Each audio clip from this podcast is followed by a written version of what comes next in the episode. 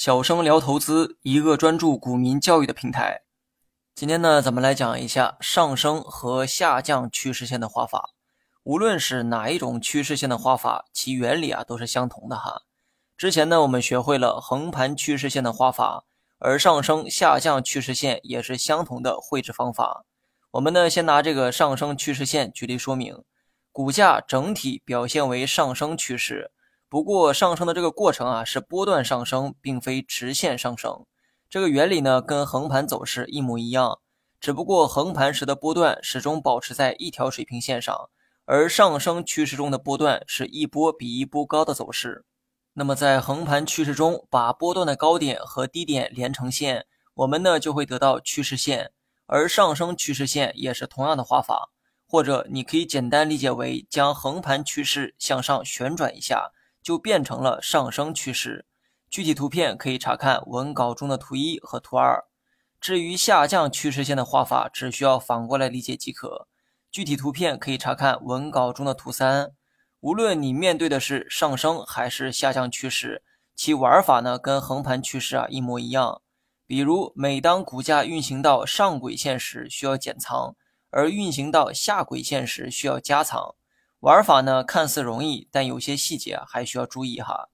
经验告诉我，尽量在上升趋势中做波段，而在下降趋势中能不做则不做。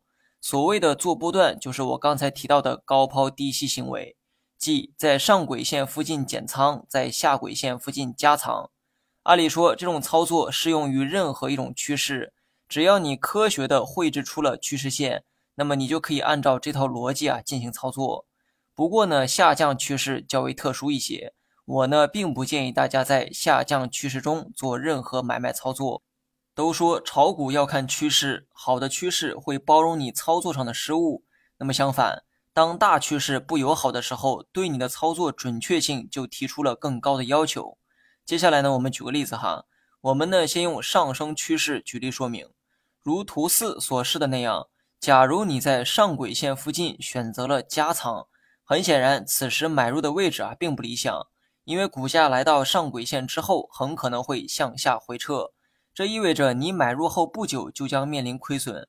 不过，由于大趋势啊是上升的一个状态，只要你耐心的等待一段时间，股价经历了一个轮回之后，又会涨回到原点，甚至涨到比买入点更高的位置哈。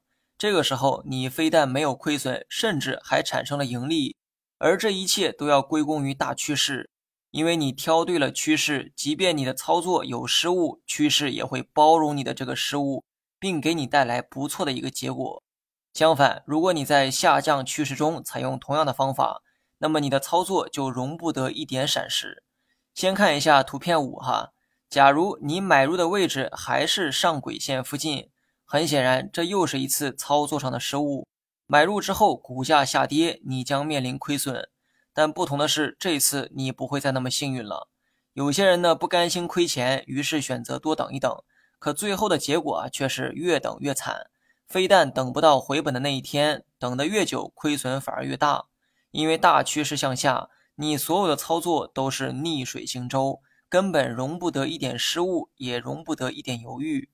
炒股呢玩的就是概率游戏哈，所以呢建议大家尊重概率，尽量避免下降趋势中的股票。即便它的走势很有规律，有规律到让你轻松绘制出了趋势线，但这并不代表你的操作不会失误。一次的失误可能需要多次的正确来挽回，这本就是付出回报不成正比的买卖，你又何必为难自己呢？哪一种趋势好做，你就去做哪一种，迎难而上在股市中并不适用。你学会了吗？